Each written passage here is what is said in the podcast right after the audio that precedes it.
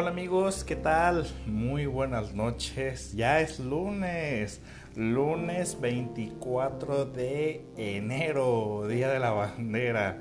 Y sí, ya, estamos aquí nuevamente en una transmisión más aquí por Facebook Live. Eh, como ya lo saben muy bien, todos los lunes, 9 de la noche, hora del centro de México. Y bueno, pues el día de hoy, pues por fin vamos a tocar este tema tan esperado, ¿no? Este tema, pues que desde que les publiqué de qué se iba. desde que les publiqué de qué se iba a tratar, pues la verdad no se hicieron eh, esperar para nada las, las reacciones, ¿no? Eh, la verdad es que el tema de hoy es bastante interesante. Eh, obviamente todos vamos a decir que hay mucha tela de donde cortar, que hay mucha información, poca información. Claro que son temas muy apasionantes, son temas donde consideramos que todos podemos opinar, son temas donde todos consideramos que obviamente tenemos la razón absoluta sobre el mismo tema, pero eh, bueno, sí, sí existe, por si usted no lo había escuchado, existe el famoso síndrome de la otra. Sí, cuando la amante se vuelve totalmente tóxica. No sé si usted lo haya escuchado alguna vez. Eh, me puse a investigar muy eh, concretamente sobre el tema. Estuve sacando mucha información sobre el tema aparte de la información que uno obviamente va obteniendo a, partir de, eh, de, las experiencias eh, que te da la, vida misma, ¿no? De que dices, ah, ok, pasa esto, son temas que puedes compartir con los amigos, con las amigas, con los compañeros de trabajo. Nidia Barraza, saludos desde Denver, un saludo. Hola, buenas noches. Cristina García, un saludo también. Reina Camarena, también un saludo. Y, perdón, y pues bueno, eh, de, qué trata el síndrome de, Gustavo Delfín? Saludos, buenas noches. Melissa Monterroso, eh, muchas gracias. Ya, ya somos aquí como un tipo familia, ¿no? Para comenzar a tocarlos. Ne Nesibi Ramos, un saludo a Nesibi Ramos, un saludo a todos. Muchas gracias a todos por conectarse. ¿eh? La verdad, eh, me da muchísimo gusto que cada vez vaya un poquito más en, en aumento la, la población, por decirlo de alguna forma. Y pues bueno, vamos a entrar en materia. El día de hoy, como les estaba mencionando, vamos a hablar este tema que, como les dije, eh, todos nos sentimos con el derecho de opinar, todos tenemos, eh, son, son, temas totalmente apasionantes, todos tenemos una opinión al respecto, todos tenemos una forma de abordar el tema, todos tenemos, digamos, eh, algo que aportar a este tipo de temas. Sí, estamos hablando de el síndrome de la otra. ¿Ha escuchado usted de este síndrome? ¿Ha escuchado usted, sobre este tema? Pues, ¿qué cree? Hay literatura científica que nos habla sobre este tipo de síndrome. Eh, originalmente el síndrome, eh, Melissa Monterroso, ok, a don psicoanalista, Originalmente el síndrome se le conoce como el síndrome de Fortunata. ¿ok? Está basado en una novela. Entonces, el síndrome de Fortunata posteriormente se le cambia el nombre a el síndrome de la otra o el síndrome de la amante, ¿no? Pero es un síndrome y qué es lo que lo hace un síndrome por completo, qué es lo que lo hace un, un síndrome como tal. Bueno, lo que pasa es que llega un, momento en el cual, eh, digamos, la interacción social es la que a nosotros nos va a generar la psicopatología en muchas ocasiones. La interacción social es la que nos va a dar a nosotros, eh, digamos, eh, un tipo de conducta que va a ser agradable o desagradable y nos va a dar a nosotros un tipo de conducta que sea adaptable o no a la misma sociedad. Y pues bueno, eh, se le conoce al síndrome de... Fíjese muy bien, ¿cuáles son las características del síndrome de la otra? Eh? Eh, cuando la amante se vuelve un personaje totalmente tóxico. O sea, fíjese muy bien, ¿eh? Una cosa es que tu relación se vuelva tóxica, que tengas una relación tóxica con tu pareja, pero otra es que tengas una relación tóxica con tu amante. Eh, estamos hablando de un momento y un tipo de relación que eh, supuestamente si vas a tener un amante, hombre, mujer, como sea, pues uno creería que la relación está para disfrutarse, ¿no? Pero eh, sí, efectivamente, cuando la amante, aquí lo mencionaba referido hacia la mujer, ¿no? Eh, obviamente todo el mundo tiene el derecho, evidentemente, de ir a buscar la información y decir, mira, yo encontré esto, yo encontré de tal manera. Y, entre todos, como les dije, como les he dicho desde un inicio, siempre es complementarnos en la información, ¿no? Que no se quede solamente en lo que yo digo, sino que se quede, mm, que, vaya más allá, que no sea solamente lo que dice un personaje, sino que todos vamos a compartir la información. Bueno, ¿cómo, cómo es el síndrome de la amante? ¿Cómo es el síndrome de la otra o el síndrome de Fortunata? Ustedes lo, pueden buscar de esa manera como siempre, ¿no? Yo siempre les digo, vamos a explicar el síndrome, vamos a explicar el trastorno y posteriormente vamos a hacer el análisis del el mismo eh, trastorno o síndrome, ¿no? Entonces, se caracteriza por lo siguiente, ¿no? Usualmente, eh, la amante, eh, todos sabemos a qué nos referimos con amante, ¿no? Cuando existe una tercera en discordia en una relación de pareja. Así que no nos vamos a poner filósofos en el sentido de ¿y qué es un amante? ¿Y qué significa el amor? Y no, no vamos a hablar de eso. Eso lo vamos a dejar para otras personas que se dediquen específicamente a eso.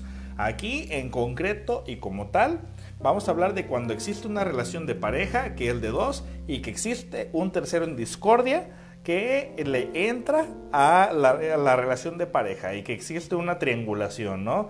que usualmente el síndrome de Fortunata se basa más a las mujeres que deciden ser amantes del el hombre en la relación que los hombres que, son amantes en, la relación. Bueno, primeramente se caracteriza por lo siguiente, de que la, la amante o el amante usualmente es un amante tóxico, una amante tóxica que comienza a exigir tiempo que comienza a exigir, dice, hay síndrome de el otro, quiero suponer. Pues vamos buscándolo, Ana Friné, vamos buscándolo, porque yo estuve buscando y no lo encontré. Para nada, yo estuve buscándolo ¿eh? y, no, no, no encontré mucha información al respecto. Pero tal vez esté con otro nombre, muy posiblemente puede estar con otro nombre. Eh, las características son las siguientes. Uno, siempre es una mujer sufrida eh, es una mujer sufrida de que a ella no le corresponden, es una mujer sufrida que le va mal en el amor, es una mujer sufrida que usualmente eh, hasta le llega a platicar a dos o tres amigas las más cercanas de cómo le va con su amante y que las amigas siempre le dicen, ay amiga, pues déjalo, estás viendo que no va a dejar a la esposa, estás viendo que no va a dejar esa relación y qué haces ahí, solamente estás sufriendo. Eh, dos, eh, usualmente la amante en este síndrome siempre está esperanzada a que su amado en algún momento deje a la esposa. Tres, aquí una de las partes más importantes también. Usualmente en el síndrome de la otra, en el síndrome de Fortunata, pues ¿qué crees? Que la amante comienza a psicotizarse ¿De qué manera se comienza a psicotizar la amante? Se comienza a psicotizar de la siguiente manera. Uno, se comienza a comparar con la esposa. Sí, comienza a compararse con la esposa diciendo, mira, a mí me eligió porque estoy más buena, a mí me eligió porque tengo mejores nalgas, a mí me eligió porque tengo mejores pechos, a mí me eligió porque estoy más joven, o si en caso de ser mayor, eh, a mí me eligió porque tengo más experiencia, o sea, comienza una comparación o un tipo de rivalidad entre la, entre el amante y la esposa, pero la rivalidad está solamente en la mente de la amante, no en la esposa. Otro, otra característica u otro rasgo eh, eh, patológico dentro de la amante es que usualmente pasa una línea donde cuando las cosas no se comienzan a hacer, digamos, como eh, ella quisiera, comienza a chantajear a su, a su amado, este, amenazándole, amenazándolo de que eh, va a contactar a la esposa y le va a platicar absolutamente todo. Y lo intenta manipular de esa manera para que siempre tener el control, para que no se salga de, de ahí. Y ella intenta posicionarse como que si ella es la dueña de la situación. Es decir, es, un, es una posición hostil, es una posición en la cual yo mando, es una posición en la cual eh, digamos, de, alguna forma se sale por completo del contexto de los acuerdos que debieron de haber llegado en su momento tanto el, este, los dos amantes, ¿no? Entonces, eh, la, la, amante eh, en el síndrome de Fortunata siempre está, como les mencioné, esperanzada en que en algún momento va a dejar a la esposa, en algún momento va a dejar esa relación y que en algún momento ella va a ser recompensada por el estar eh, sacrificándose. Dice, la prima de un amigo se topó con una fortunata, la prima de un amigo. usualmente esas personas, las fortunatas, vamos a llamarlas las fortunatas, ¿ok? Vamos a, llamarlo de esta forma. La, fortunata eh, no duda en algún momento comenzar una relación de pareja sabiendo los términos. Es decir, ¿Cuáles son los términos dentro de una relación de amantes? ¿Cuáles podrían ser los términos que, existirían aquí en esta situación? Eh, Araceli Camacho dice, Doc, creo que está hablando de la amante o mujer de mi ex, tal cual la conoce. No sé, no lo sé para nada, Araceli.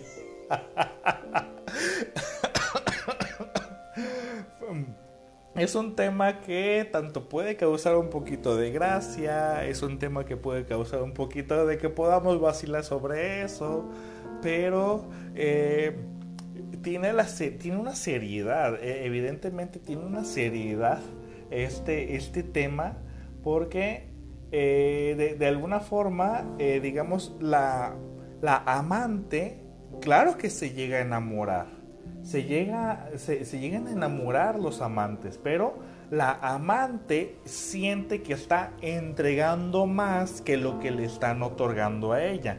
Porque posteriormente comienza a reclamar que a ella no le dediquen más tiempo, ella comienza a reclamar que, eh, digamos, siempre la tienen escondida, de que si ella quisiera ir eh, digamos, no sé, eh, de vacaciones a algún lado, pues comienza a decir, pues sí, pues como yo soy la amante, pues a mí no me sacas, a mí no me llevan a ningún lado, yo no soy merecedora, yo esto.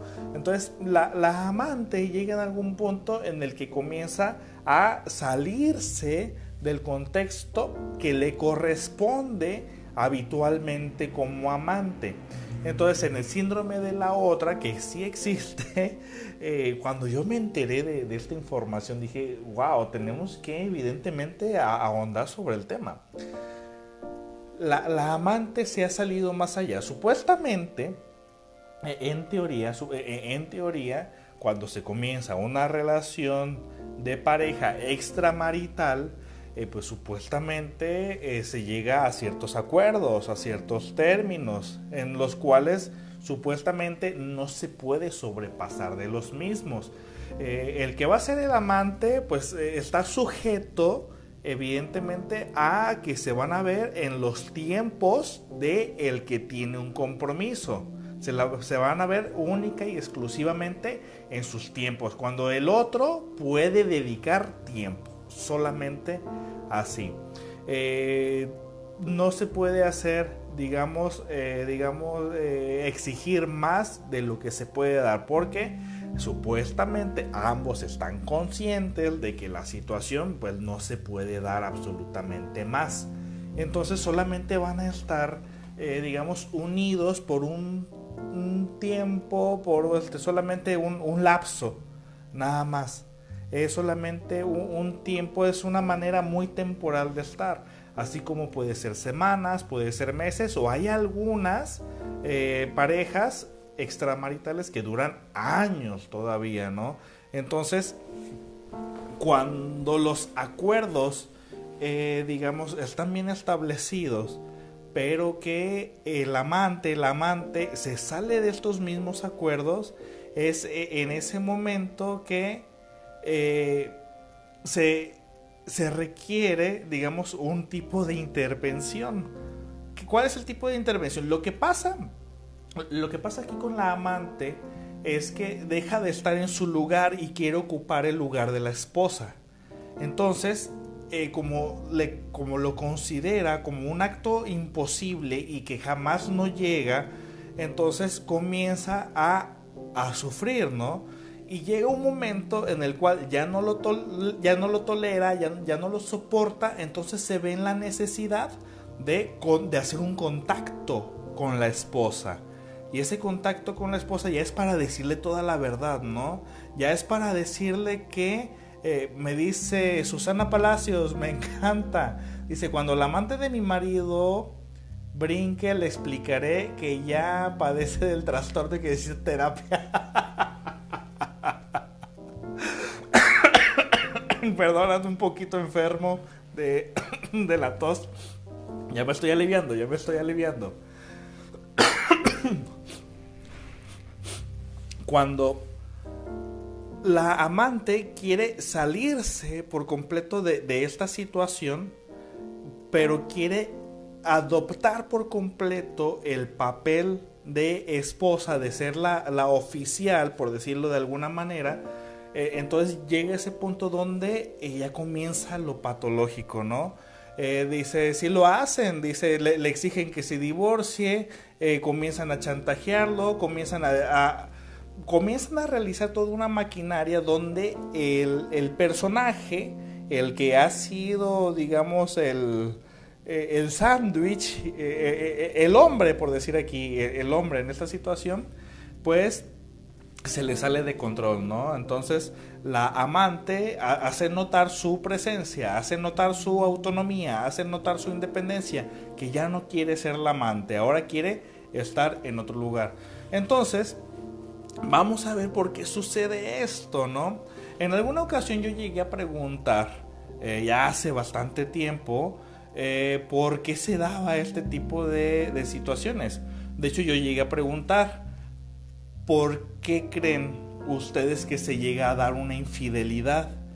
Y cuando yo les dije mi motivo de verlo, mi motivo de analizarlo, muchas personas eh, no estuvieron de acuerdo, pero intentemos hacer un análisis del mismo.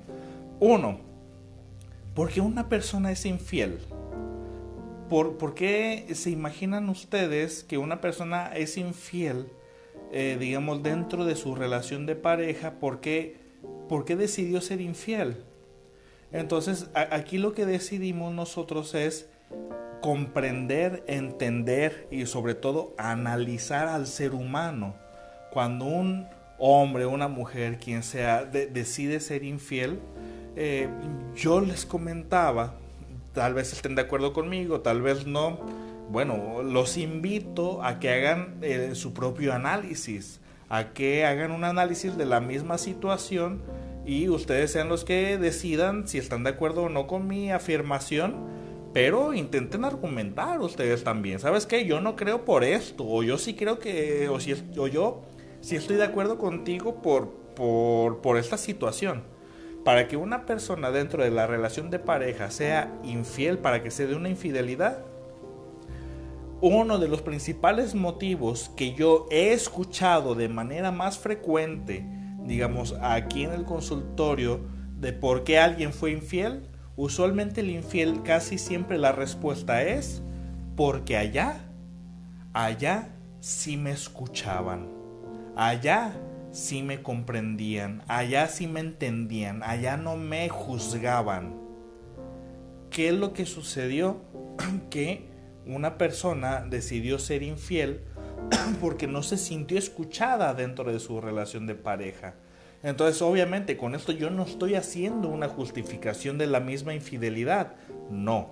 Yo estoy tratando de explicar qué es lo que más se repite, qué es lo más, eh, el argumento más frecuente, cuál es la, la moda del argumento y usualmente siempre redunda en, ese mismo argumento, ¿no? Es que allá sí me escuchaban. Entonces, para que una persona haya decidido ser infiel, bueno, usualmente en un principio tuvo demandas que no fueron escuchadas. Fue una pareja, una relación de pareja que no tuvo la habilidad en el momento de escucharse de, este, de manera mutua. Entonces, para que se haya dado una infidelidad, hubo alguien que no se sintió escuchado y hubo alguien que no quiso escuchar. Porque no es a la primera que no me siento escuchado. No, él de varias ocasiones en las cuales yo intenté decir, yo intenté hacer, yo intenté modificar, yo intenté realizar, pero no se me daba mi lugar. Entonces, muchas personas me dirán aquí, bueno, es que si ya no está feliz con su pareja, pues que la deje. No es fácil. ¿Por qué? Porque la pareja, la pareja cumple todavía, porque una persona que le fue infiel a su pareja no deja a su pareja. Bueno, yo les voy a hablar de, de la experiencia que se ha obtenido pues, paulatinamente y usualmente los motivos que yo he notado por los cuales eh, si una, una persona ya, ya la ha decidido ser infiel a su pareja y que todavía se permanece en esa relación de pareja, dice, ¿por qué no la deja? Bueno, sucede que la misma pareja todavía cubre con una gran cantidad de porcentaje que le satisface a la persona eh, y, y es por ese motivo que no lo deja o no la deja.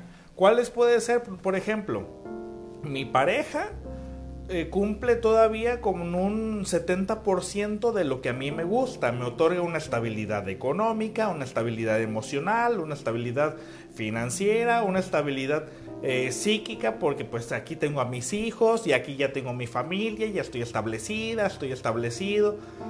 Y, pero hay algo dentro de la relación que ya no me gustó tal vez lo que ya no me gustó dentro de la relación fue el sexo o algo que ya no me gustó en la misma relación fue eh, o no el sexo, el no sentirme escuchado o que mis proyectos eh, me los minimizaban, pero todo lo demás está bien con mi pareja. Entonces, la pareja cubre, por decir de alguna forma, la pareja cubre con un 70% de lo que me sigue gustando, de lo que yo quiero en mi vida. Tal vez ya ni siquiera la pareja, ¿no? Tal vez hay personas que dicen, ¿sabes qué? Yo lo, yo lo que quiero en mi vida es seguir teniendo una familia. Tal vez no esta, pero, pero yo estoy dentro de una familia y es lo que me da a mí un sentido de pertenencia. Es lo que yo siento que me da a mí eh, seguridad. Exacto, como dice Link, eh, ganancias secundarias, exacto. Y el amante cubre el otro 20-25% de eh, de, la, de, la relación de pareja. Es decir, entonces hago de, de dos personas, hago una. Uno que cubre con mi estabilidad eh, eh, psíquica y el otro que cubre con mi estabilidad sexual, por decirlo de alguna forma. Y a veces los roles pueden estar cambiándose, ¿no? Porque a veces es la amante la que da, digamos, la estabilidad psíquica y, es la pareja, la, la, esposa, el esposo el que da la, la, estabilidad sexual, ¿no? O sea, puede ser totalmente cualquier tipo de combinación. O sea, solo aquel que vive la situación puede dar una respuesta. Pero bueno, vámonos nuevamente al tema que nos compete, al tema que nos corresponde, que es usualmente el tema de la otra. Cuando la otra se psicotiza, cuando llega un punto en el cual la otra ya su lugar se sale de contexto y que ya quiere hacer presente. Comienza a amenazar a su pareja, a su amado, a su amada. Comienza a exigir cosas que no le puede dar su amante. Eh, comienza a posicionarse, comienza principalmente querer tomar el control de la relación de pareja. Girali Ramos, y cuando son varias amantes, bueno, hay que ver cuál es la función de, eh, todas esas que eh, tal vez a lo mejor de, cuatro amantes, de cuatro amantes se hace una, ¿no? De, cuatro parejas se hace una. Eh, obviamente la persona que tiene, digamos, la mal de dos, tres amantes, estamos hablando de una persona que evidentemente necesita atención psicológica. Estamos hablando de alguien que necesita, digamos, saber establecer qué es lo que desea, qué es lo que quiere, que lo encuentra en, en varias en varias personas, ¿no? En varias mujeres o en varios hombres. ¿Qué es lo que quiere? ¿Qué es lo que necesita? Entonces vamos viendo por qué es que arma una mujer con varias mujeres, porque arma un hombre con varios hombres. No sé, puede ser cualquier cosa, ¿no? De, lo particular, cada caso siempre nos va a dar a nosotros, eh, digamos, la, información necesaria, ¿no? Entonces, bueno, ¿por, qué pasa? ¿Por, por, qué una amante que ha decidido, eh, digamos, aceptar los acuerdos, los términos, las condiciones que su, que su amado le llegó a el amado le, llegó a decir, soy casado, eh, o, que le enseñó el, anillo, o que le enseñó, eh, o, que le, o que supo de alguna forma, o a, lo mejor ya tenían tiempo conviviendo y, la amante sabía que esa persona tenía pareja, eh, que tenía una relación, y bueno, de forma paulatina se fue dando la relación, ¿no? Entonces, si yo este, ¿por qué si se aceptó eso al inicio?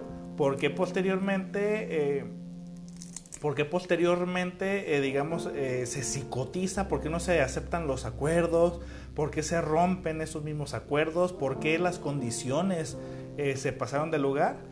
Bueno, pues casualmente llega un momento en el cual estamos hablando de una estructura de personalidad del tipo, eh, ustedes que, considerarían, del tipo neurótica o del tipo psicótica. En, esta ocasión estamos hablando de una, eh, digamos, una estructura de personalidad del tipo psicótica.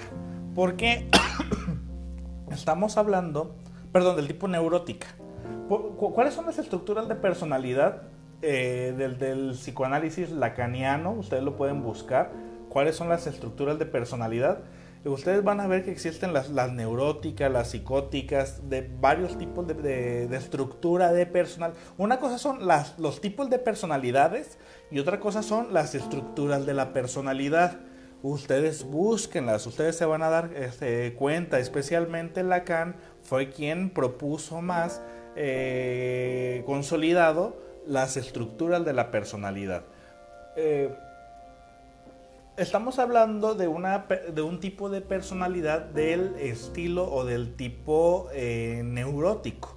¿Por qué del tipo neurótico? El neurótico usualmente a través de actos impulsivos e intenta de alguna forma tratar de reestructurarse a sí mismo es decir, a partir de un acto compulsivo e impulsivo del tipo neurótico, es decir, que se defienden a la brava sin siquiera analizar sus propios movimientos y que, como decía el piporro, se defiende como gato patas para arriba eh, y que no mide las consecuencias de sus actos, eh, estamos hablando que ese es un comportamiento del tipo neurótico o una estructura de personalidad del tipo neurótica que en cada impulso intenta recuperarse a sí mismo, aunque el mismo y a partir del mismo impulso intenta reestructurarse a sí mismo e intenta componerse nuevamente, aunque cada impulso intenta eh, que, lleva a cabo lo, aleja de su meta. Entonces, por lo mismo impulsivo del acto. Entonces, la amante, podríamos decir, fíjense muy bien, ¿eh? podríamos decir que se ha enamorado, pero ¿qué es el amor? Aquí dirían muchas personas, ¿no? ¿Qué, ¿Qué, es el amor? Supuestamente, si vamos a comenzar a hablar de amor, Amor, yo tengo el concepto de que, de que amar a una persona, amar a otra persona es, eh, es amar el, y apostar por el bienestar del otro, ¿no? Entonces, si estás comenzando a atacar y a meterte en su relación de pareja, evidentemente no estamos hablando de que le quiere, de que quieres su bienestar, no, quieres tu bienestar, pero quieres que sea esa persona. ¿Por qué?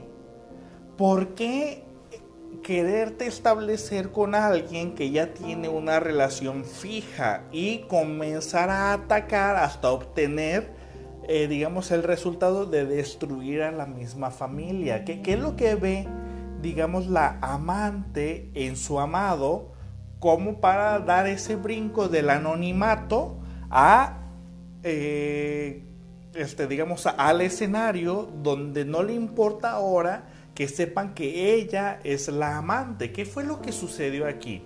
¿Cómo es que eligen, digamos, eh, a la pareja? ¿Cómo es que estas personas eh, eligen a la pareja? La eligen de la siguiente manera. Usualmente se es amante. Para ser amante es porque vas a estar con alguien que ya tiene una relación de pareja. ¿Ok? Es el requisito, evidentemente. Pero estás en una relación de pareja con alguien que ya tiene una relación de pareja. Entonces, ¿qué es lo que busca una amante con alguien que ya tiene una relación de pareja? ¿Qué se imaginan que busca?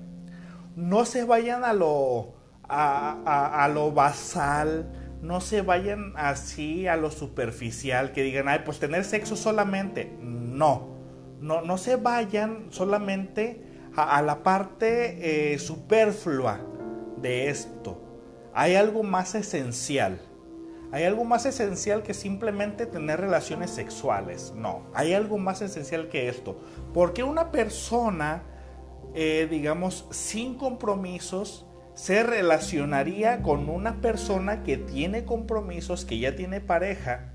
Porque una persona decidiría el entablar una relación de pareja de, este tipo Estamos hablando también, fíjense muy bien, la diferencia. No es lo mismo eh, tener una pareja y con la cual tienes solamente relaciones sexuales que una pareja a un amante donde ya tienes otra relación de pareja, una relación sentimental, ¿ok? Entonces, vamos a analizar entre todos muy bien, porque dice ilusoria Ok, entonces fíjense bastante bien, ¿no? Dentro de eh, por qué estoy eligiendo ese tipo de eh, relación donde, eh, digamos, la sé que no va a trascender mi relación de, pareja. Bueno, entonces, ¿qué es lo que está buscando alguien, alguien en un tipo de relación así? Pues el no tener un compromiso, el no generar un compromiso. Porque lo que busco al ser el amante de alguien que ya tiene una relación, pues claro que lo que causa placer principalmente son las relaciones eh, sexuales, que son eh, de manera, eh, digamos, según a los tiempos de cada uno. Pero lo que, digamos, nos lleva de alguna manera al deseo de no tener un compromiso. Entonces estamos hablando de un tipo de fobia un tipo de aversión al compromiso por qué de alguna forma las personas tendrían lo que los une al amado y al amante es el no compromiso. Nos une lo que no nos une. Suena un poquito eh, arjoniano, ¿no? Pero nos une lo que no nos une. Nos une el no generar un compromiso nos une el no generar algo afectivo, nos une el no generar, digamos, eh, una, formalidad. Porque yo siempre digo, si tú quisieras, eh, digamos, una relación formal, muy posiblemente comenzarías una relación con alguien eh, que fuera un poquito más disponible para ese tipo de formalidad, si es que tú las quisieras, si es que tú la quisieras, pero me une lo que le genera placer al amante, además de las relaciones sexuales, lo que le genera placer es prácticamente e, e, ese deseo por el no compromiso, por el recibir, el obtener placer a partir de no entregar más, porque no es lo mismo, eh, digamos que en una relación formal, donde ya te tengo que dedicar tiempo, donde tengo que estar al pendiente de ti, donde tengo que estar, eh, digamos, eh, eh, pasar más tiempo contigo. Y, yo que amo mi soltería, yo que amo mi, digamos, la, la manera, mi, mi, forma de vivir y que no la quiero cambiar, bueno, pues prácticamente es lo único que quiero, que alguien que cubra esas necesidades afectivas o sexuales que, que me lleguen a mí como deseo eh, de manera esporádica, que me llega de, de vez en cuando. Porque si yo me comenzara a relacionar con alguien que no tiene un compromiso, pues de alguna forma va a comenzar a pedirme algo que no le quiero dar, que es más de mi tiempo. Quiero dedicarle solamente, sí, Elizabeth Aracne, arjoniano, sonó un poquito arjoniano, ¿no? Entonces, eso es lo que nos une, ¿no? Nos une lo que no nos une. Nos une la falta de compromiso. Nos une eh, el deseo de no trascender. Nos une el deseo de que sea algo temporal. Nos une eh, esa parte de querer, eh, digamos, este amor solamente a, cuentagotas y, y muy poquito y por muy pocas veces, ¿no?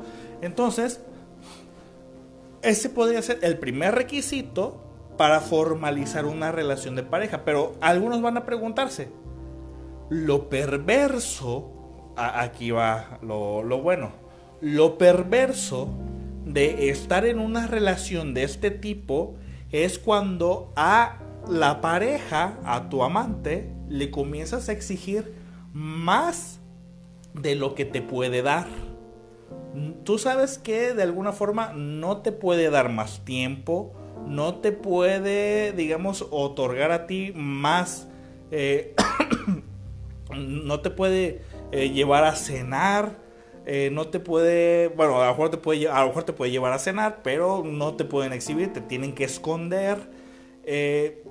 Lo perverso comienza cuando quieres salirte de ese patrón.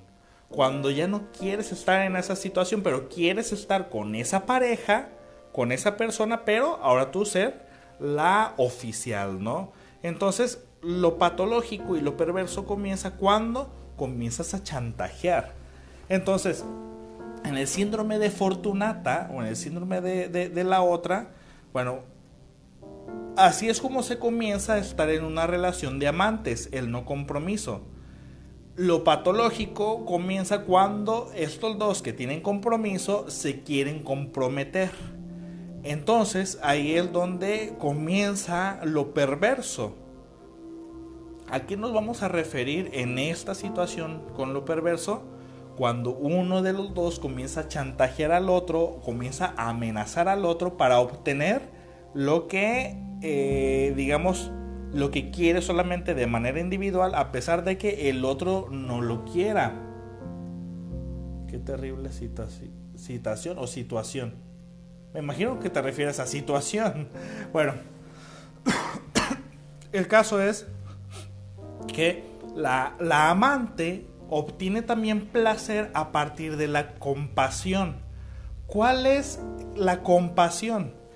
Eh, el placer a través de la compasión. Cuando la amante va y le platica a sus amigas, fíjate que ando con fulanito de tal, fíjate que me prometió que iba a dejar a la esposa, me prometió que iba a dejar a los hijos y que nada más no lo ha cumplido y que las amigas vienen al rescate de ella, ¿no? Y que le dicen, ay amiga, pues ya déjalo, pues es que tú lo conociste así, tú sabes que no te va a cumplir, tú sabes que es, un desgraciado, o sea, todavía es un desgraciado, ¿no?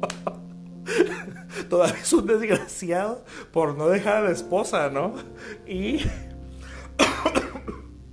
todavía eh, existe este tipo de, eh, de condiciones donde eh, la la amante obtiene, digamos, placer a través de la compasión que le otorgan sus amigas, que le otorgan sus amigos, de que la ven como la pobrecita. Mira, mira cómo sufre, mira cómo eh, siempre está sufriendo por amor, ¿no? Ay, qué suerte le ha tocado a mi amiga. Puros hombres casados le tocan. Sí, puros hombres casados le tocan, ¿no? Como que si ella este, no, no pudiera elegir. Bueno, el caso es que eh, el presentarte ante sociedad, digamos, como una persona que sufre, obviamente genera placer. ya, ya los, me divierte. genera placer que te vean así. Entonces cuando te ven de esa manera, e, evidentemente te conviene ese tipo de situación porque obtienes esa recompensa secundaria a través de los demás. Entonces, se, se se vuelve patológico cuando ésta ya contacta a la esposa. Cuando contacta a la esposa y dice, mira, pues yo soy fulanita de tal, ¿no? Yo soy fulanita de tal y yo soy la amante y yo soy, este, y desde hace tanto tiempo.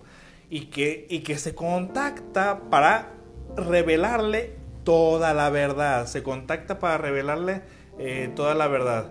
Dice, pero ¿qué tal cuando es el hombre casado el que quiere un compromiso formal con la amante? Bueno, pues es que si lo quisiera, pues termina la relación que tiene y se va con la amante. Eh, entonces, e, en ese tipo de, situación, pues e, evidentemente el, motivo por el cual eh, termina en divorcio, pues es muy evidente, ¿no? Es muy, muy evidente el motivo de divorcio aquí en este tipo de situación. Estamos hablando de una persona que ya eh, digamos, no disfrutaba de su relación de pareja, pero que no tuvo el valor suficiente para, digamos, hacerlo como de la manera un poco más adecuada, ¿no? Y que no hubiera tanto, tanto sufrimiento, porque este tipo de situaciones, claro que genera este sufrimiento. Pero bueno, regresamos a que la amante eh, se contacta con, eh, digamos, con la esposa y que le dice, pues te voy a decir toda la verdad y yo soy la amante y me metí con tu marido y, y, las ocasiones que él te dijo esto es porque nosotros estábamos en tal lado. y le dice, y te lo digo, fíjate muy bien, ¿eh? Y te lo digo para que sepas el tipo de marido que tienes. Válgame la canción, o sea, me meto con tu marido para después decirte a ti el tipo de marido que tienes, ¿no? O sea, tampoco el otro es un pobrecito, ¿no? El otro también sabía muy bien lo que estaba haciendo. Pero, o sea, no, pues qué buena amiga eres, ¿no? Te, metiste con mi marido para, para, abrirme los ojos y decir, ay, mira, o sea, qué, eh, qué, qué, buena persona eres, ¿no? Te tuviste que meter con mi marido para, este, para decirme que, que lo hiciste por mi bien. O sea, no, hombre, pues qué buena amiga, ¿no? Entonces, dice Carmen, y así es como salieron las canciones de Jenny Rivera.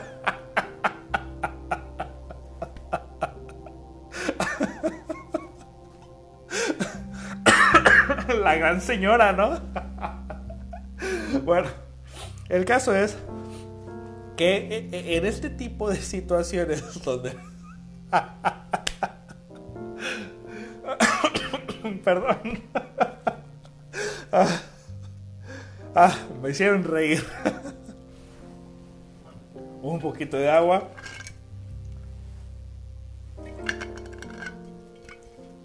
Ok, continuamos. Bueno, ah, andan con todo ahora, ¿eh?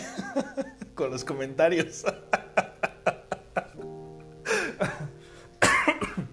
bueno, en el síndrome de la otra, eh, en el síndrome de Fortunata, como originalmente este, se, le conoce, eh, en el síndrome de Fortunata, eh, digamos, posteriormente, si Carmen se la rifó con su comentario de Jenny Rivera.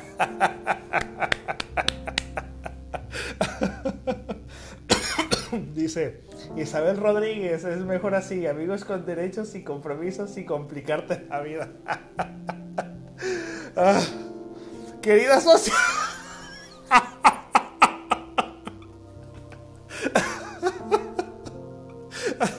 ah, pues ya. Ah, ya, vamos calmándonos todos, por favor.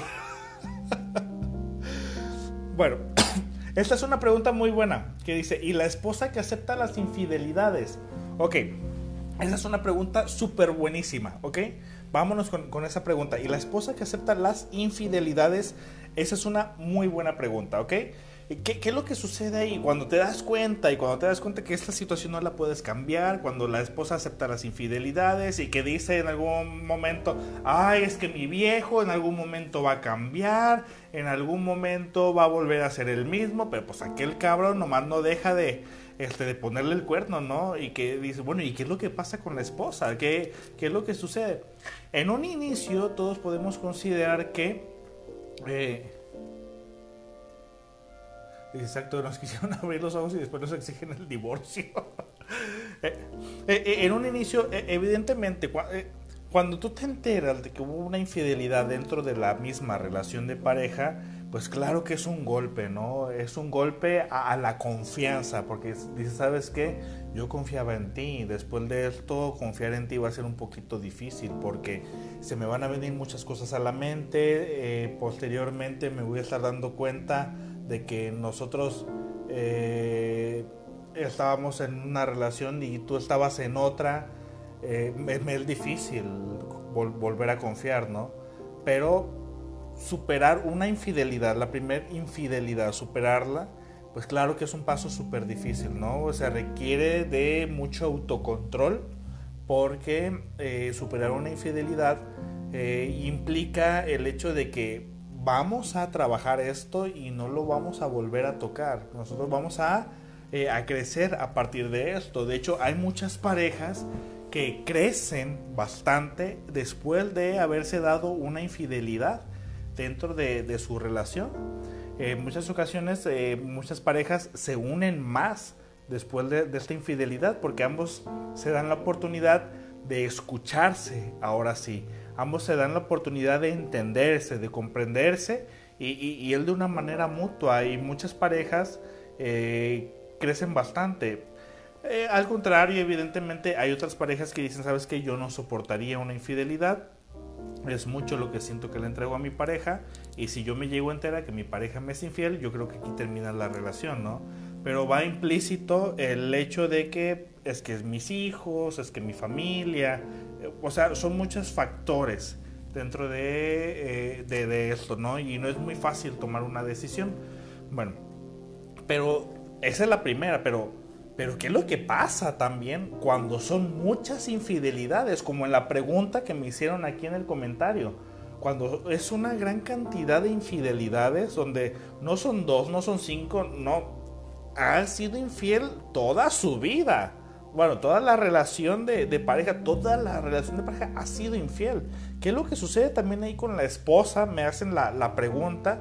Bueno, también existe aquí un grado de dependencia. Existe un grado de dependencia, pues hay que preguntarle a la esposa cuál es el motivo por el cual no se termina la relación de pareja. ¿Por ¿Cuál es el motivo por el que toleras tantas infidelidades? Porque tú las estás tolerando.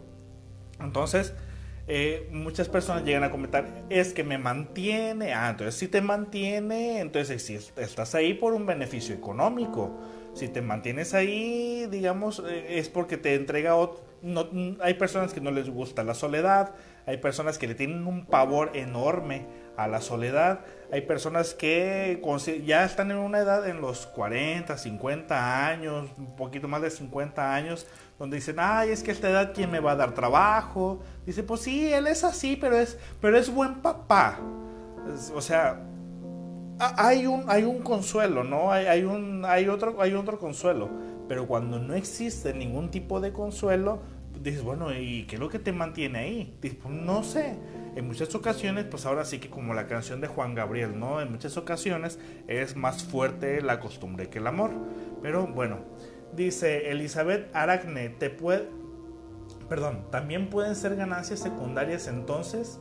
Sí, claro que sí, la que les acabo de, mencionar.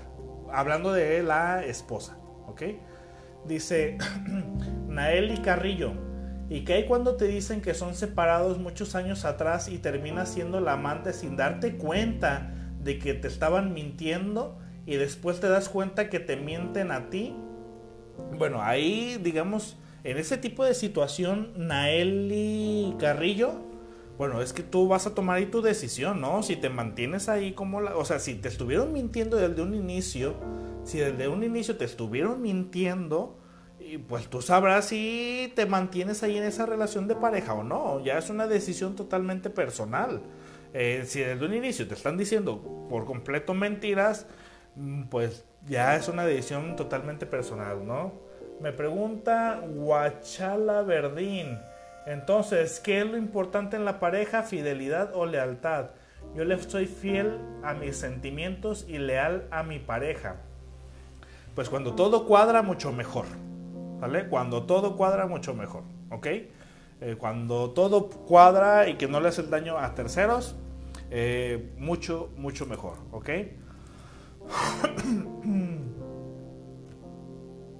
El típico, estamos juntos por los niños, ¿no?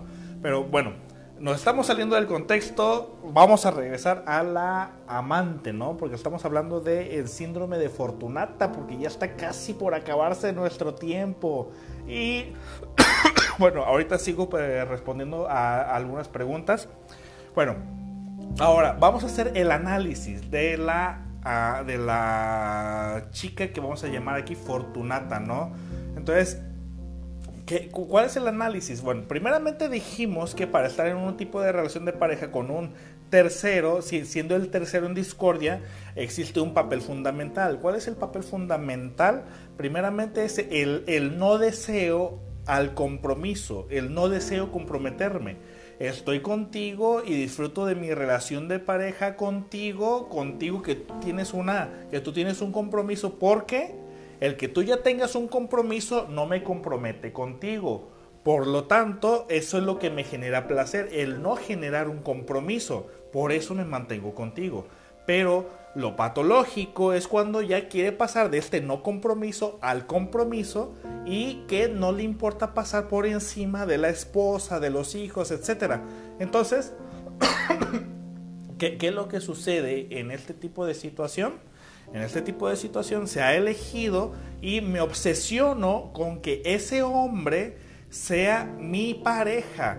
Me obsesiono y sufro por él, a pesar de que yo ya sé. Entonces, ¿qué, es lo que le vio además este, de que no le iba a generar un compromiso en un inicio? Bueno, en un inicio considero que tal vez en un futuro sí podía formalizar la relación de pareja. ¿De qué manera podía formalizar la relación de pareja? Usualmente la amante, en la gran mayoría de los casos, cubre con, unos, con los siguientes requisitos.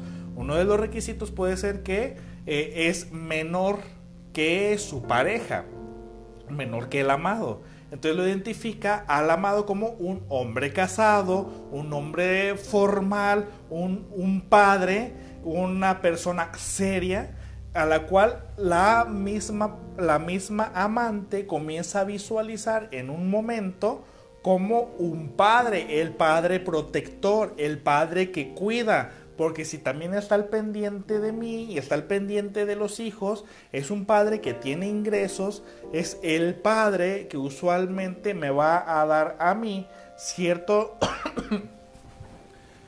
cierto tipo de estabilidad. Porque bueno, vamos viendo aquel padre que siempre ha estado al pendiente de su hija, aquel padre que siempre le ha formado los valores a su hija, le hará saber a su hija, digamos, dentro de nuestro contexto social, que es lo bien visto y que lo mal visto. Le va a enseñar a su hija, aquel padre que siempre estuvo con su hija, le habrá de enseñar a su hija que se dé a respetar, que elija un muchacho de bien, que elija una, una pareja que la respete.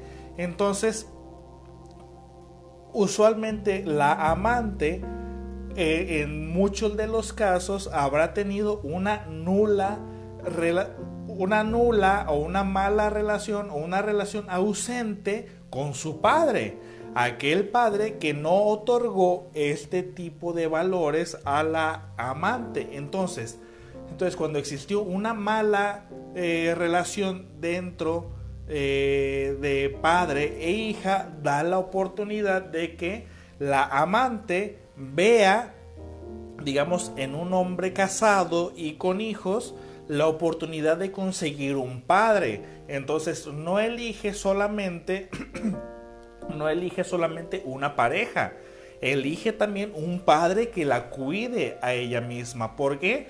Porque al verlo que tiene compromisos, al verlo que tiene trabajo, al verlo que tiene ingresos, al verlo que tiene hijos, de una forma inconsciente introyecta los valores de ese hombre y considera que puede ser su mismo padre. Entonces se obsesiona con el ambiente de la, eh, de la familia. Por lo tanto, quiere pertenecer a la familia, quiere ser parte de la misma familia, el obtener una familia.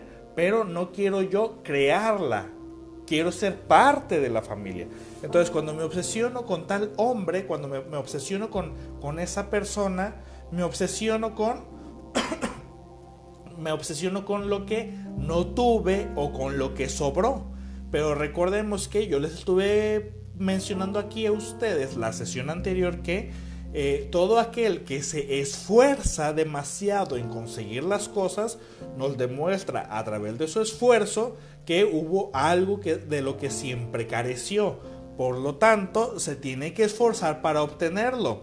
Entonces, la amante en esta situación se tiene que esforzar para obtener a su pareja, lo que nos demuestra a nosotros que existió una ausencia de la figura paterna.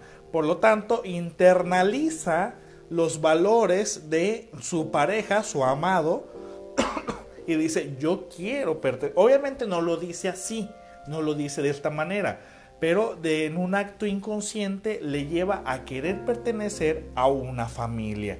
Entonces, vamos nosotros viendo de qué tipo de, de, qué tipo de familia viene la amante tóxica la amante que quiere dominar, la amante tóxica porque se vuelve tóxica, la amante tóxica porque desea tener el control, la amante tóxica porque desea digamos, contactar a la esposa y hacerle saber de su presencia. La amante tóxica porque quiere destruir. Entonces, obviamente, para que exista una relación de amantes es porque ambos estuvieron de acuerdo. Entonces, obviamente, el otro eh, cabrón tampoco es un pinche angelito, ¿no? Tampoco es un angelito. También tiene su que ver, evidentemente. Porque es un acuerdo mutuo.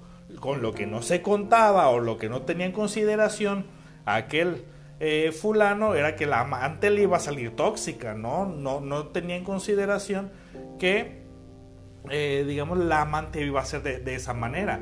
Es por eso que aquellos que, eh, digamos, sí, complejo de Electra, dice Isabel Rodríguez. Estamos hablando de un complejo de Electra prácticamente, pero mm, vamos a hablar de un complejo de Electra y que está asociado con un tipo de sociopatía, ¿no? De que con tal de obtener, digamos, su beneficio no le importa por este a, quien pisotea, ¿no? ¿no? le importa la familia que desune. Entonces, claro que hablar de este tipo de temas genera muchísimos comentarios, claro que este tipo de temas nos genera bastante interés, todos tenemos algo de qué opinar. Es por eso que los amantes usualmente van a buscar una van a buscar un una relación de pareja con, eh, digamos, los amantes usualmente se buscan con alguien que tenga otra relación de pareja para que no les genere conflicto. ¿Por qué? Porque saben bien que si van a tener una relación extramarital con alguien que sea soltera, alguien que sea soltero, ese soltero o soltera existe una probabilidad de que pueda meterse en su relación de pareja y que exista este conflicto. Por lo tanto, muchos de los que son amantes se meten usualmente con personas que tienen pareja también porque ni a uno ni al otro les conviene que ambos se les descubra que tienen un amante. Es por eso que se interactúa de esta manera. Entonces, pero aquel que ha comenzado una relación de pareja con alguien que es menor, usualmente va a ver, ese menor va a ver a su papá, va a ver a su mamá en su pareja y va a decir, mira, tú eres una buena persona, dice, por supuesto, el sociópata no tiene capacidad empática. Exacto. No le va a importar el sentir... ¡Ay! Se me perdió el comentario. El sentir de las familias que destruyó se para por el goce que le causa. Exactamente. Así es, el sociópata usualmente no genera ese tipo de empatía. Se queda, digamos, como que a medias, ¿no? Entonces, bueno, hay que ver cómo fue la historia de vida de la amante. Hay que ver cómo fue la historia de vida de Isabel. Elizabeth Aragne. Entonces, en su mayoría tienen una estructura de personalidad psicótica o también fortunata neurótica. ¿Puede caer en lo patológico? Claro que sí. El comportamiento de por sí, el simple hecho de saber que ya eres la amante, ya desde ahí es algo patológico, ¿no? Cuando exiges algo más de lo que no te pueden otorgar, ya del de ahí lo vamos a convertir en algo patológico, ¿no? Del de que se rompe el acuerdo para ver solamente el propio beneficio, porque no se está viendo del de ahí, perdón, no se está viendo del de ahí que si se rompe el acuerdo de una manera negativa, entonces e, evidentemente va a generar un daño extra del que pudiera simplemente causar. Nael y Carrillo, Dice, pero también puede entrar el narcisismo, ¿no? Mm, no sé de qué manera. Bueno, sí, sí, sí, tienes mucha razón, Naeli. Pudiera entrar, bueno, en muchas ocasiones la amante, bueno, en el, en el síndrome de Fortunata, lo que hace la amante hace lo siguiente. Eh, primeramente, sabes que la amante va a ser un poquito tóxica cuando te quiere dañar. Cuando quiere dañarte. ¿Y de qué manera te va a dañar? Cuando de la nada, absolutamente de la nada, la amante te comienza a preguntar por tu esposa, ¿no? Te comienza a preguntar por tu pareja. Y que te comienza a preguntar que a dónde van, a dónde salen, que si van a hacer algo el 14 de febrero o algo. Y, y el novio, el esposo le pregunta al amante y dice, oye, bueno, ¿y, y, y por qué me preguntas eso? Y pues nada más. Bueno, al saber que le está preguntando algo incómodo, al saber que al preguntarle sobre eso va a generar un tipo de incomodidad porque supuestamente a la amante no le debería de interesar eh, la esposa, la, novia, la pareja. Es decir, la pareja al preguntarle sabe que en su amado va a generar cierto tipo de incomodidad. Entonces el amado se va a sentir atacado y la amante sabe eso. Entonces la amante en ocasiones tiene este deseo compulsivo o impulsivo de querer atacarlo a él por no dar, por no entregarse a ella de tiempo completo, por no ser exclusivo de ella. Entonces ella se ve en la necesidad de atacarlo de cierta manera. Entonces, hoy me perdió la, la pregunta. ¿Dónde entra el narcisismo? Cuando la amante se comienza a comparar con la esposa y que dice, yo estoy más buena, yo tengo mejores piernas, yo tengo mejores senos, yo estoy más bonita, yo estoy más joven, o eh, comienza, o, si es más grande o si es mayor, dice, a mí me quieren por mi experiencia, claro, porque yo hago esto, yo hago tal cosa dentro de lo sexual, yo hago eh, tales eh, maravillas, ¿no? Entonces, o sea, la amante, claro que se muestra también de una manera narcisista, el, el perverso narcisista, lo vamos a llamar aquí, es una perversa narcisista cuando comienza a compararse con la esposa para decir yo soy mejor, por eso solamente me ve a mí, por eso porque a mí me presta mayor atención porque yo estoy mucho mejor, ¿no? Entonces ahí es donde podría entrar el narcisismo. Entonces hay que ver para que el síndrome de Fortunata se otorgue, vamos a conocer cómo es que fue la historia de vida, porque no podemos generalizar, pero digamos, para hablar de un síndrome, el síndrome generaliza evidentemente, y no estamos poniendo como de ejemplo absolutamente nadie. Entonces, hay que consultar cómo fue la historia de vida de la amante y que eh, de alguna forma e, ella diga en un, en un inicio, ¿sabes qué? Yo sí, yo acepto una relación contigo, sí, de amantes, pero lo que me une a ti es que no quiero este compromiso. Por lo tanto, como no quiero el compromiso de una formalidad contigo, entonces solamente acepto que tú y yo estemos de manera parcial, que estemos solamente de vez en cuando. Entonces, acepto que estemos juntos porque lo que me atrae a esta relación de pareja es que no voy a formalizar, no me voy a comprometer y mi estilo de vida lo voy a mantener.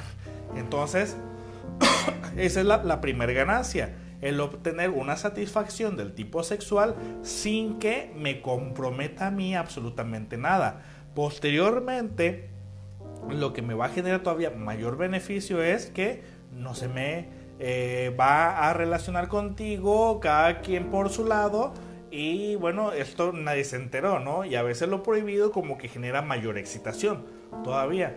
Cuando se traslada a la parte donde ahora ya lo exijo, es donde, a ver, entonces ambos cuando llegaron a la relación de amantes, cuando comenzaron con su relación, no llegaron con la misma intención.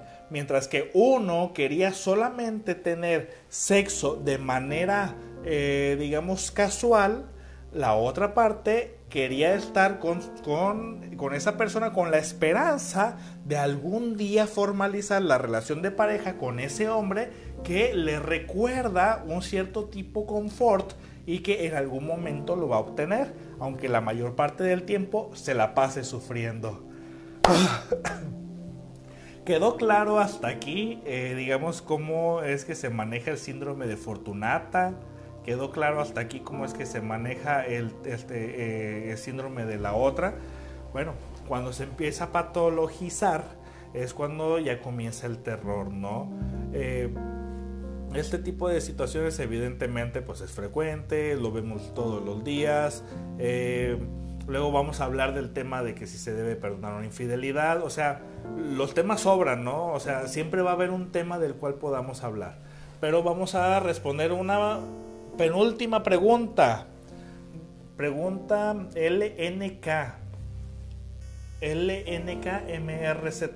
Entonces también pueden llegar al quiebre psicótico cuando empieza la exigencia al grado tal de llegar al homicidio de índole amoroso entre los amantes, de que fue psicótico, fue psicótico, ¿eh? de que fue psicótico. ¿Por qué lo vamos a llamar psicótico? Para las personas que no están relacionadas con el psicoanálisis, vamos a, llamar eh, del tipo psicótico a aquella persona que hace cortes, aquella persona que corta la realidad para llegar a su objetivo. Por eso lo vamos a llamar de esa manera. Naeli Carrillo. Pero también podrían decir síndrome del otro, ¿no? Pues es lo mismo. Eh, el síndrome del otro o del amante, pues sería lo mismo, nada más trasladándolo al, al hombre, ¿no? sería lo mismo, así como lo estuve explicando. nada más que en lugar de un complejo de Electra es un complejo de Edipo. Eh, Flor Quiroz, interesante, igual que todos los temas que nos enseña. Muchas gracias, Flor Quiroz. Muchísimas gracias. Vamos a ver si hay otra pregunta. Pregunta, ¿puede seguir un patrón de lo que vieron que hacía algún familiar? Por supuesto que sí. Sí, sí se puede seguir un patrón. Eh, puede ser en muchas ocasiones un patrón de conducta porque eh, tal vez se dio cuenta que mamá hacía lo mismo o se dio cuenta que papá hacía lo mismo, que era de, esa manera. Entonces, eh, como fue algo aprendido, como fue... Claudia Díaz, ya nos exhibiste. Voy a tomar agua, ya se me resecó la boca.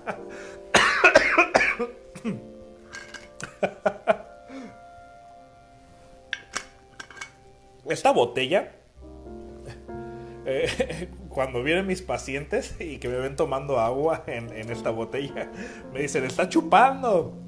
No, la verdad, la verdad es que esta botella la vi en, en, Chedraui, estaba en 30 pesos. Y pues dije, pues se ve muy padre, ¿no? Se ve como esas botellas de los lecheros de, de antes, que en los pueblos llegaban todavía y te echaban la leche bronca y pues no, no, no estoy pisteando, no es tequila, es, es agua. Pero ya, ya, se, ya se me acabó. Chúpale, digo, tómale. bueno, sí, sí es un tema divertido tocándolo de esta forma, pero eh, cuando lo vemos aquí, eh, digamos, dentro de eh, consultorio, es agua, sí, es para terapiarme. cuando vemos este tipo de temas, pues claro que nos genera conflicto, ¿no? Eh, cuando lo abordamos de, dentro de la materia y dentro de la formalidad y objetiva que es aguardiente, de, la objetividad que se merece cada uno de, los temas. Salud, salud Rosa.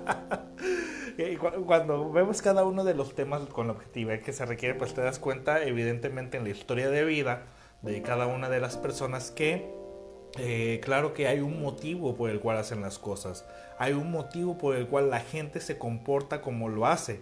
Hay un motivo por el cual la gente llega a tener su comportamiento y no es malo cuando la gente lo quiere calificar eh, de muchas cosas la, gente siempre quiere poner una calificación de bueno o malo. Aquí nosotros ponemos al te funciona o no te funciona. Queremos llevarlo más de, esa manera. Cuando queremos calificar de bueno o malo algo, la verdad es que nos encasillamos mucho y no nos damos la oportunidad de crecer.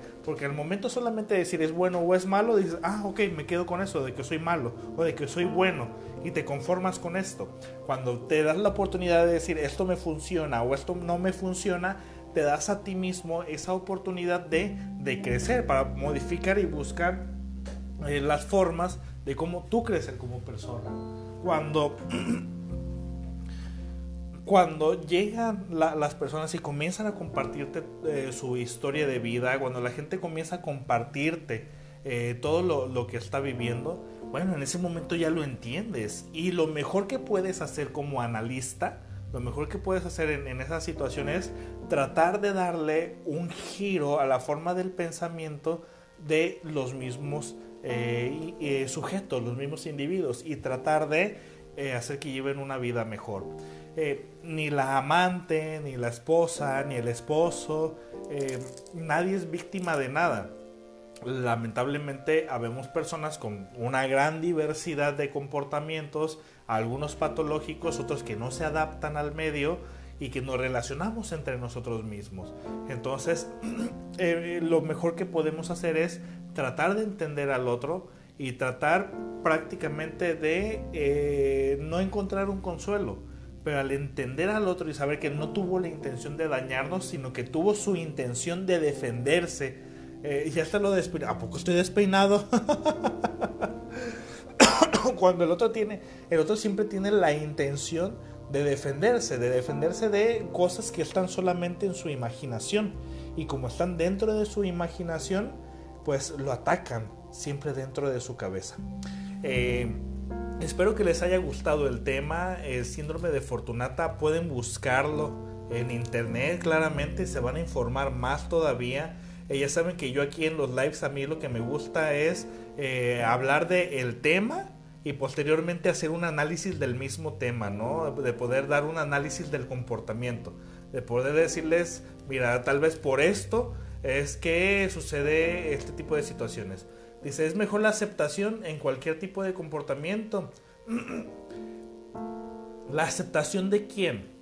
Cuando la persona se acepta a sí misma o cuando quiere ser aceptado por los demás. Porque yo siempre le, pregunto a muchas personas, fíjate qué curioso eres. Eh, es hasta raro, ¿no? Eh, quieres ser aceptado por los demás, pero no eres capaz de aceptarte a ti mismo, tú primero. Entonces, eh, la verdad, aceptación por parte de quién? Dice Claudia Díaz, la amante le quita los calzones y la esposa se los lava. Está más chido. Ah, bueno, el caso es que obviamente este tipo de información nos va a dar para hasta toda la noche platicar aquí, ¿no? Pero la verdad es que ya me quiero ir a cenar, la verdad tengo bastante hambre, eh, la verdad ya me quiero ir, eh, digamos, a, descansar aquí en mi casa. Pero bueno, Espero que les haya gustado el tema, el tema de la siguiente, la siguiente semana. Eh, vamos a dejar el tema para el día martes de la siguiente semana. El día lunes yo no me voy a encontrar aquí en Tepic, me voy a encontrar en Veracruz. Eh, voy a dar una conferencia allá en Veracruz este siguiente fin de semana, el día domingo y lunes. Por lo tanto, no voy a poder estar con ustedes.